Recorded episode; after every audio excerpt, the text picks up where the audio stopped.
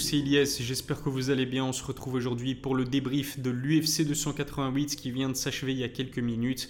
Victoire sur décision partagée d'Aljamain Sterling dans un combat très serré, un combat de haut niveau entre deux des meilleurs poids coqs du monde, tout simplement. Et c'est la raison pour laquelle l'UFC a, a décidé de faire appel à Henry Cejudo après trois ans d'absence. C'était pour donner un petit peu de, compétition à cette division des poids coqs qui est vraiment chargée, mais qui manquait d'un challenger, on va dire, assez intéressant et vendeur du côté euh, d'Aljamain Sterling. En tout cas, l'Américain d'origine jamaïcaine l'a emporté sur décision partagée.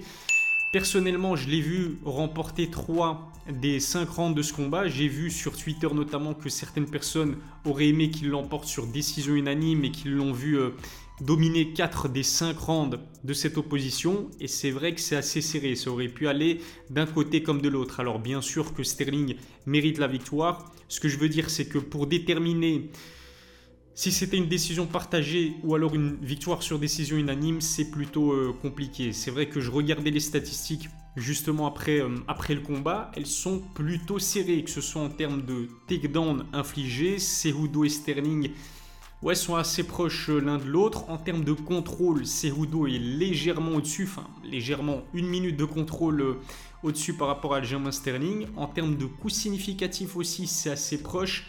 Cejudo a moins envoyé de frappes que Sterling, mais proportionnellement parlant, en tout cas, ils ont quasiment le même ratio, le même pourcentage de, coups significatifs infligés avec un léger avantage du côté de Sterling. Qu'est-ce qui a fait que la balance penchait en faveur du champion en titre? La pression.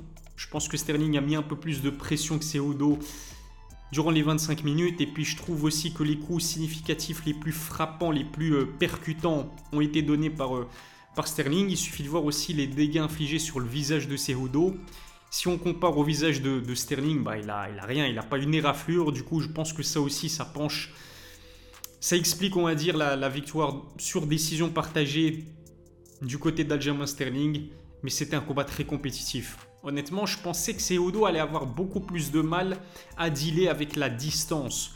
Euh, parce qu'on sait que Sterling avait un avantage en termes d'allonge tout simplement extraordinaire. J'en parlais dans l'analyse et pronostic avec Movsar Ibrahimov, mais dites-vous que Sterling avait un avantage de 17 cm d'allonge par rapport à Henry Cejudo. Henry qui vient de la catégorie des, poids mouches. Hein. En réalité, c'est un poids mouche en fait, Henry Cejudo. Il a été champion aussi dans cette division des, des poids coqs. Il a remporté ce titre contre Marlon Moraes, qui n'est pas le plus grand des poids coqs. Et puis il l'a défendu contre Dominique Cruz, qui est quand même un striker. Et on sait que Seudo étant un très bon striker, mais avec un niveau de lutte tout simplement exceptionnel, ancien médaillé d'or.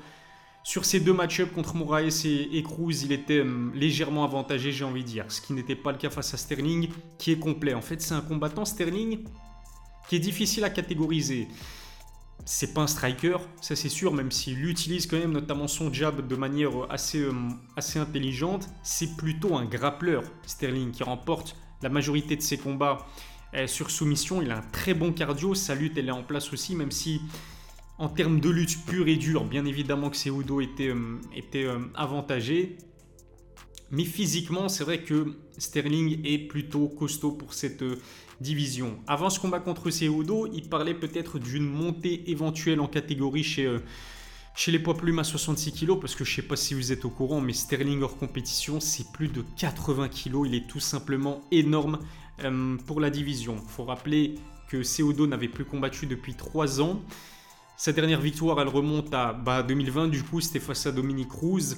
Sterling est un combattant qui est beaucoup plus actif que Cejudo on pouvait faire la comparaison entre Henry et John Jones, sauf que c'est pas la même catégorie, c'est pas la même situation dans laquelle il se retrouvait. John Jones se retrouvait dans une division des poids lourds face à Cyril Gann, qui malheureusement, pour l'instant, au moment où on parle, est encore un combattant unidimensionnel, qui est un excellent striker, mais une fois qu'il est amené au sol, surtout par un lutteur et un grappleur comme John Jones, c'est compliqué. C'est très rarement le cas dans une division aussi compétitive et aussi chargée que la division des poids coqs. Surtout face à un adversaire comme Sterling qui est vraiment complet, qui a du répondant dans tous les compartiments du game. Ça a peut-être pu pénaliser aussi Cejudo que j'ai trouvé sur certaines séquences montrer euh, quelques signes de fatigue. Je trouve que Sterling il souffre encore d'un manque de considération criante de la part euh, des fans de MMA. On les a vus huer la, décision à, l'issue du combat. Et je pense même que l'UFC, un petit peu à l'image de Demetrius Johnson, serait partante euh, pour un nouveau champion. Et un nouveau champion dont l'identité est claire, Sugar Sean O'Malley. Ça tombe bien parce que Sean était présent à l'UFC 288. Ferrarissime, il est rentré dans l'octogone. Il a eu la chance, l'opportunité de call-out le champion. C'était assez tendu, face à face plutôt divertissant. Au moment où il retire sa veste, on a vu aussi Merab Dvalishvili lui, lui, ravir, euh, lui ravir sa veste. Les choses, elles sont très claires. Depuis le début, depuis euh, de nombreux mois, même j'ai envie de dire depuis quelques années, l'UFC rêve de voir Sugar Sean O'Malley devenir le champion de cette euh, division des, des poids coqs. Est-ce que Sean mérite vraiment le title shot? D'un point de vue sportif, je trouve que non, parce que la seule victoire contre un adversaire bien classé dans la division, du côté de Sean, elle s'est faite contre Peter Yan. Peter Yan qui a perdu à plate couture contre Aljamain Sterling lors du rematch, qui a perdu à plate couture aussi contre Merab Dvalishvili. On sait que la décision de Sean O'Malley face à Peter Yan, elle a été décriée et contestée par une grande partie non seulement des fans de MMA, mais même des spécialistes du sport. Avant ça, Sean a affronté Pedro Munoz, mais malheureusement le combat s'est terminé sur un no contest à la suite d'un high poke. Est-ce que vraiment, sportivement, Sean O'Malley mérite de disputer la ceinture à Aljamain Sterling? Encore une fois, pour moi, c'est pas le cas. Le truc, c'est qu'il faut dire que la situation de, la division, elle est aussi assez particulière. Sportivement, pour moi, le challenger le plus méritant, c'est clairement Merab Dvalishvili, qui est sur un run de victoire assez, euh, assez impressionnant et qui surtout domine domine ses adversaires comme jamais. La performance face à Peter Yan, elle est tout simplement euh, terrifiante. Le problème, le problème c'est que Merab, c'est l'ami et le coéquipier de Sterling et qu'il a déjà annoncé qu'il ne voulait pas euh, se voir offrir le title shot face à Aljamain Sterling. Dana White a dit que c'était une, stratégie qui n'était pas intelligente, mais je pense que il a beau proposer même des, sommes euh, astronomiques à Merab Valishvili, j'ai vraiment beaucoup de mal de voir Merab être partant dans l'idée de, disputer la ceinture euh, à son coéquipier et grand ami Aljamain Sterling. Du coup, Sean O'Malley se retrouve dans cette situation-là et c'est vrai qu'à part Merab Dvalishvili, cette option elle est totalement écartée. Qui aurait pu challenger euh, Aljamain Sterling? Marlon Vera, le problème c'est qu'il a perdu contre Cory Saint-Hagen et puis même Cory Saint-Hagen bah, il s'est fait pulvériser par Aljamain Sterling. Du coup, effectivement, Sean O'Malley reste, euh, reste le challenger le plus intéressant, notamment d'un point de vue financier, parce que c'est une star à l'UFC Sugar O'Malley parce que son style, il est très divertissant. C'est un striker de très haut niveau. Il est encore sous-côté, mais son striking, il sait boxer, il sait combattre. En tant que gaucher et droitier, il a une boxe anglaise extraordinaire. Ses kicks font très très mal aussi. Il est grand pour la division. Il est long pour la division. Le match-up pourrait être assez intéressant. Après, je pense que en sachant la facilité avec laquelle Aljamain Sterling s'est débarrassé de Cory Hagen, qui est lui aussi un striker d'élite dans la division et qui lui aussi est extrêmement grand dans la division, en sachant la facilité avec laquelle Sterling s'est débarrassé de Cory Hagen, Sean O'Malley sera à une amenée au sol de perdre ce combat. L'intérêt pour Sean, ce sera vraiment de faire son possible pour défendre les amener au sol comme si sa vie en dépendait. Parce que si Sterling parvenez à l'amener au sol et surtout parvenez à, prendre son dos, prendre son cou. Je pense que les carottes, euh, les carottes et la messe, euh, la messe dite. Ça reste un combat plutôt intéressant. Est-ce que par hasard, Sean pourrait nous faire un Conor McGregor José Aldo? Alors je sais que Conor, que Sean n'est pas Conor et que José Aldo n'est pas euh, Aljamain Sterling, mais si, et si Sean O'Malley pouvait pondre une prestation expéditive et magique comme l'a fait Conor McGregor face à José Aldo, qu'il était possible de voir Sean éteindre Aljamain Sterling, qui s'est déjà mangé des KO au cours de sa carrière, notamment face à Marlon Moraes. Mais imaginez l'état de Dana White pendant ce combat. Honnêtement, je suis sûr que c'est exactement ce dont rêve Dana White et ce dont rêve l'UFC, faire de Sean O'Malley le champion en titre de cette catégorie des poids coqs.